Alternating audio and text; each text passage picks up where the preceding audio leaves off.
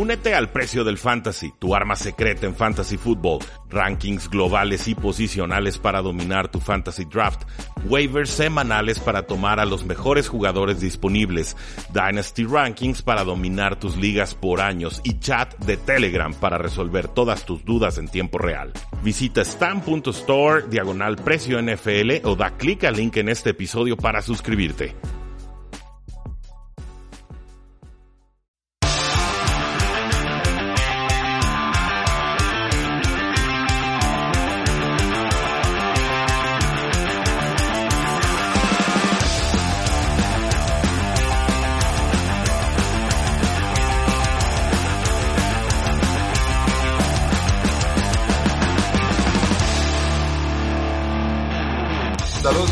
Bienvenidos a un programa más de Tres y Fuera, donde la NFL no termina y nosotros tampoco. Mi nombre es Rudy Jacinto, me encuentran en Twitter como arroba paradoja NFL y tenemos una semana más de noticias en esta liga que se acerca a iniciar oficialmente su temporada 2020. Por supuesto, seguimos observando todo lo que hicieron los jugadores en Scouting Combine, maravillados con algunos, decepcionados un poco con otros. Seguimos atentos a lo que va a estar sucediendo con las negociaciones del CBA y por supuesto también estamos pendientes de todos estos rumores que están surgiendo alrededor de jugadores estrellas que probablemente estarán cambiando de equipo. Pero primero lo primero, nos dice Ian Rappaport de NFL Network que parece, y esta es su frase textual, que la liga sí va a iniciar a tiempo en marzo 18. Esto a partir de las discusiones de CBA o de contrato o acuerdo colectivo entre jugadores y dueños, que ya fue aprobado por los dueños y que ahora tendrá que ser discutido y votado por los jugadores. Pareciera que tiene las de ganar, las de ser aprobado. Yo tengo mis reservas sobre varias de las cláusulas, sigo escribiendo al respecto, todavía no se publica, pero lo que sí les puedo adelantar es que se espera un salary cap de 200 millones de dólares. Esto es 12 millones más alto de lo que teníamos en el 2019.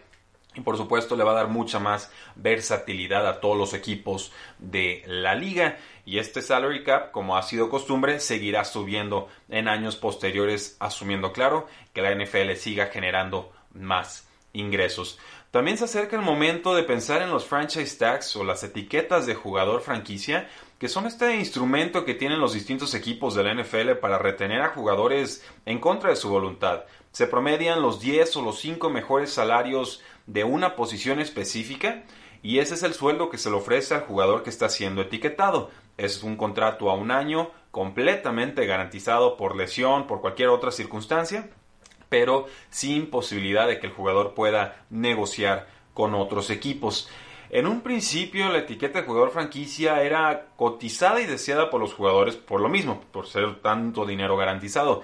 Pero la realidad es que la forma en la que la han utilizado los equipos ha sido abusiva y no permite a los jugadores llegar al mercado y baja de alguna manera el techo de ingreso que están cobrando muchos jugadores y esto también limita lo que pueden cobrar otros jugadores que no son etiquetados, pero que sí tienen esos contratos máximos de su posición como referencias al momento de negociar con sus equipos. ¿Qué jugadores suenan para ser etiquetados como franchise tags? Pues tenemos a Yannick Ngakwe, el liniero defensivo poderoso de los Jacksonville Jaguars. Por supuesto que no lo quieren dejar ir, no los culpo. Ngakwe ya no quiere saber nada de ellos, pero así es el franchise tag. Se habla de Dak Prescott, ahora sí que un contrato complicado porque los vaqueros de Dallas se lo han complicado. Están repitiendo todos los errores que en su momento cometieron los Washington Redskins con eh, Kirk Cousins. Si lo quieres, fírmalo. Y si no lo quieres, déjalo ir pero ya estuvo de ir a ruedas de prensa, que Jerry Jones salga y que diga que Dak Prescott es nuestro mariscal de campo al futuro. Hay que demostrarlo, hay que poner el dinero sobre la mesa. Los vaqueros de Dallas están ahogando ellos solitos. Parece que tomaron la receta negociadora de los Washington Redskins cuando tenían a Kirk Cousins y Dak Prescott me parece mejor mariscal de campo de lo que era Kirk Cousins en aquel momento. Cuidado con lo que piden aficionados de Dallas. Veo a muchos en redes sociales diciendo que dejen ir a Dakota y que nos traigan otro mariscal de campo.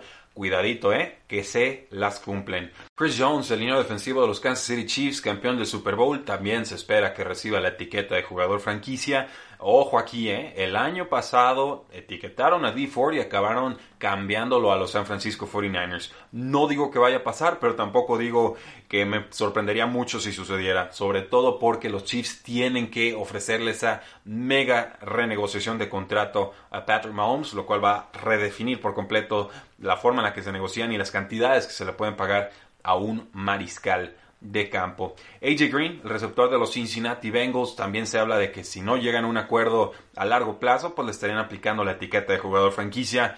Eh, es el problema de firmar con malos equipos. AJ Green, te comprometes de más y luego eres la única estrella de la fiesta y pues cuando te quieres ir no, no puedes porque le estás cediendo 4, 5, 6 años de control de tu carrera nuevamente a un equipo. Yo creo que AJ Green podría casi redefinir el mercado, ¿eh? estar cobrando unos 16, 17 millones de dólares sin problema sus 32 años. Creo que Cincinnati lo sabe, creo que el jugador lo sabe. Por supuesto, quieren eh, que su futuro mariscal de campo, que yo creo será Joe Burrow, tenga todas las armas disponibles sobre la mesa y tener a AJ Green en el campo siempre será mejor que no tenerlo. Me parece un poco desleal un jugador que le ha entregado toda su carrera a los Cincinnati Bengals, pero también es cierto que él renegoció con el equipo en su momento y que ahora estaría pagando el precio. Shaq Barrett, el pass rusher que explota, de, sale de los Broncos, llega a los Tampa Bay Buccaneers, doble dígito de capturas, ritmo de récord, funciona perfecto en el esquema de Tampa Bay. Ya dijo Bruce Arians que la prioridad de renovaciones del equipo es el costado defensivo del balón y no la posición de mariscal de campo. Ya dijo Jack Barrett, le puedo hacer un pequeño descuento al equipo, pero tampoco se manchen. Entonces, si, no llegan a un acuerdo, pues la etiqueta de jugador franquicia sería bastante lógica.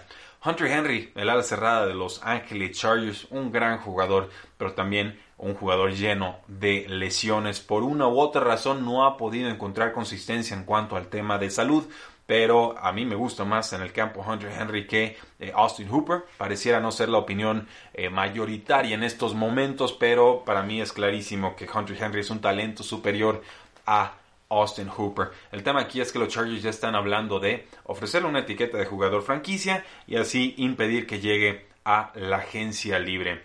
Y por último, tendríamos que hablar de Justin Simmons, este jugador eh, defensivo que no ha hecho más que sorprender en la NFL. Pareciera que su equipo está dispuesto a retenerlo, a este jugador de la secundaria de los Denver Broncos.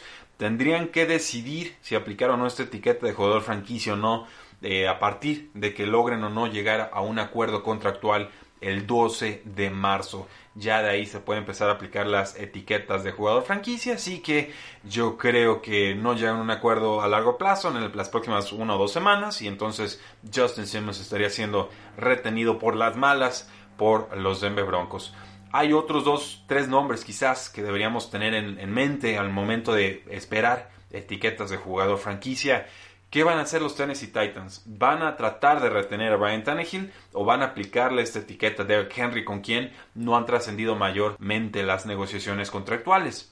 Pensaría que lo correcto es aplicarle la etiqueta a Brian Tannehill y entonces tratar de negociar a largo plazo con Derrick Henry. Pero ahora se está hablando de que los Tennessee Titans estarían interesados en Tom Brady, que serían los grandes favoritos a firmarlo si es que sí llega a la agencia libre. Entonces también puedo entender la reticencia del equipo con ofrecer esta etiqueta de jugador franquicia. Si ese rumor es cierto, si los Tennessee Titans realmente quieren tener a Tom Brady en lugar de Brian Tannehill, que no estoy convencido de que ese sea el caso, entonces sí, etiqueta de jugador franquicia Derek Henry, va, si quiere negociar a largo plazo, pues le ofrecemos un, un dinero por ahí, pero Derek Henry quiere redefinir el mercado y creo que los Titans no deberían estar por la labor porque es la posición más complicada de todos en cuanto a que te desquiten el contrato que les ofreces en su segunda ocasión o en este segundo contrato después de su contrato de novato.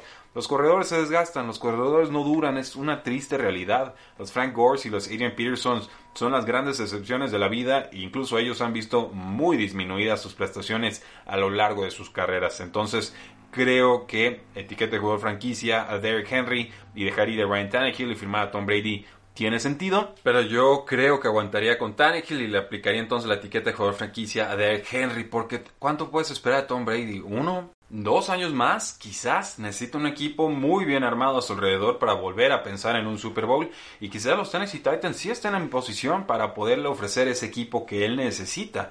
Pero la realidad es que los Titans entonces estarían dejando ir a Brian Tannehill, que tiene 32 años, no tienen un plan de sucesión eh, detrás del posible Tom Brady, que sería su quarterback titular. Y entonces, ¿dónde deja esto la reestructura, la planeación o la elaboración de equipo que tenían? No lo sé, me parece un poco forzado pensar en los Titans después del temporadón que nos dio Brian Tannehill. ¿En, serio vamos a asumir que eso fue un accidente y que no es repetible y que no puede funcionar con play action y que el problema no era Adam Gase y no tanto el jugador? No lo sé, creo que Tennessee se estaría apresurando a una decisión por querer firmar a la gran estrella en lugar de quizás, como dije con los Vaqueros de Dallas y con Dak Prescott, aprovechando y disfrutando lo que ya tienes. Veremos, veremos qué es lo que sucede, pero por lo pronto o Derek Henry o Ryan Tannehill muy serios candidatos a recibir la etiqueta de jugador franquicia. Y por último pondría al defensivo de San Francisco a Rick Armstead que tardó un poco en explotar en la NFL pero cuando lo hizo, vaya que lo hizo de forma bastante espectacular. Eh, San Francisco pues ha podido disfrutar de mucho dinero disponible en años recientes, ha ido acumulando ahí su, su espacio salarial, ya puede empezar a gastarlo, ya tiene que empezar a gastarlo porque se vienen algunos contratos muy muy importantes. En un principio creí que Eric Armstead se estaría yendo y ahora más bien pienso que se va a quedar con el equipo. Entonces esos son sus grandes candidatos a recibir la etiqueta de jugador franquicia. Yannick Ngakwe, Dak Prescott, Chris Jones, A.G. Green, Shaq Barrett, Hunter Henry y Justin Simmons, además de Derrick Henry, o Tannehill y también Eric Armstead. Eh, con noticias del Scanning Combine, los vamos a volver a tocar el próximo sábado y quisiera hacerlo con Oscar en cabina, pero ¿vieron la actuación de Isaiah Simmons de Clemson, el linebacker? 4.39 segundos en el sprint de 40 yardas, un salto vertical de 39 pulgadas, un salto horizontal de 11 pies y todo esto lo hizo a pesar de que mide 6'4 y 238 libras. Además es un jugador todólogo, te juega de edge, te juega de linebacker, te juega de safety, te juega de cornerback slot, te juega de lo que le pidas. Él es un gran defensivo, será tomado top 10. Yo casi, casi quiero verlo con Los Ángeles Chargers para que cause estragos con Derwin James, con posiciones intercambiables y defensas muy difíciles de pronosticar. Pero eh, quizás una de las mejores actuaciones en la historia del Scouting Combine fue lo que nos ofreció Isaiah Simmons en esta oportunidad, en este fin de semana. Además, su salto de distancia, o sea, sus 11 pies de salto horizontal o de longitud, es el quinto mejor de la historia para linebackers desde el 2000 6, insisto, mide 6'4, pesa 238 libras, no debería de poder moverse de esa manera. En noticias un poquito más eh, generales, James Winston, otra cirugía, ya se había operado a los ojos, también se ha hecho una cirugía de meniscos, ahora pues también tenía una molestia en el pulgar, y pues bueno, tres lesiones para James Winston. Creo que su bando está diciéndole al mundo, oigan, sí, James Winston tiene sus problemas, pero vean con todo lo que estuvo jugando, ¿no? Todas las lesiones que tuvo nos las están ventilando así de golpe como, para decir, esta es la razón por la cual cometió muchos de esos errores. Los Tampa Bay Buccaneers no se han comprometido con James Winston, no tendrían por qué hacerlo. Exploren sus opciones y entonces decidan si James Winston es o no es el mariscal de campo que tendrán en 2020. Con los Osos de Chicago, y nos dice Jeremy Fowler de ESPN, parece que los Osos estarían pensando ahora sí en ponerle competencia veterana a Mitchell Trubisky. Y uno de los nombres que más fuerte suena es Andy Dalton, un posible trade de los Cincinnati Bengals, ya que ellos estarían tomando a Joe Burrow. Pero también suena Teddy Bridgewater, también suena Marcus Mariota. Ya si está muy fea la cosa, pues bueno, te metes con un Case Keenum. Eh, Brian Tannehill y James Winston probablemente llegarían equipos con posibilidades de tener una titularidad inmediata, no tener que competirla con Mitchell Trubisky. Entonces, de todos estos nombres, creo que el más viable sería Andy Dalton. Creo, parece, los rumores apuntan a que sería cambiado por una tercera ronda Andy Dalton, que está en su último año de contrato. Y me parece un precio justo por un jugador que, insisto, expira su contrato, pero que ha demostrado puede ser un titular útil en la NFL.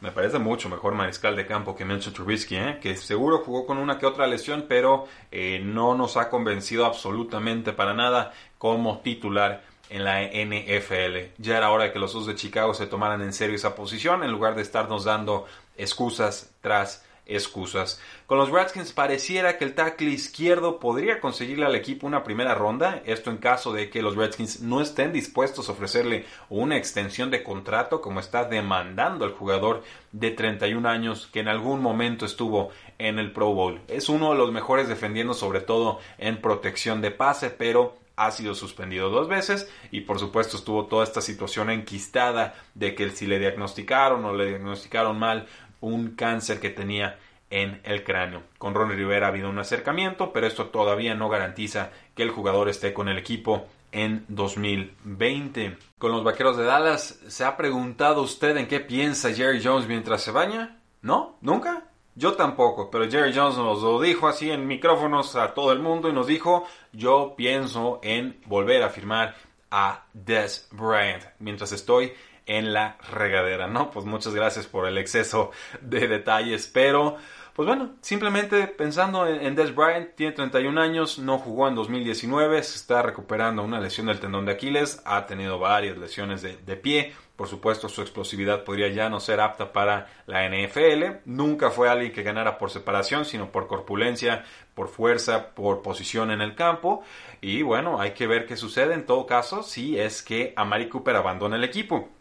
Ahí sí podría pensar en que Des Bryant eh, pueda regresar a los Vaqueros de Dallas, pero va a ser muy difícil pensar en él como receptor número uno a futuro. Con el defensive end Randy Gregory, también un ex vaquero de Dallas, pues dice que está aplicando para volver a la NFL para que le quiten su castigo. Y esto es lo primero que sabemos de Randy Gregory desde eh, finales de agosto.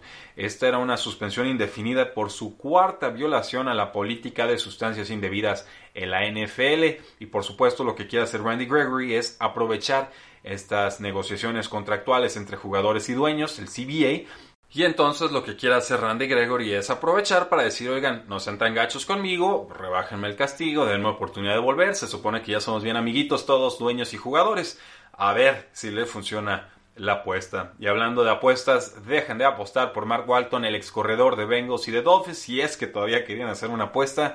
Volvió a ser arrestado este jueves por la mañana después de una disputa verbal con la madre de su hijo. Según el reporte policiaco, no hubo contacto físico entre Walton y la mujer, pero esta es la quinta vez que lo arrestan en los últimos 12 meses. Mark Walton, ¿qué demonios estás haciendo?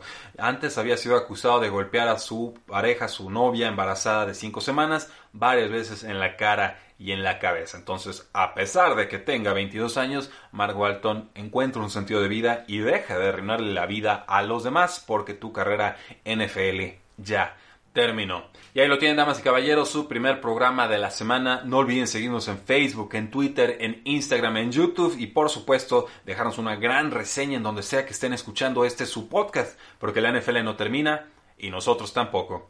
Tres y fuera.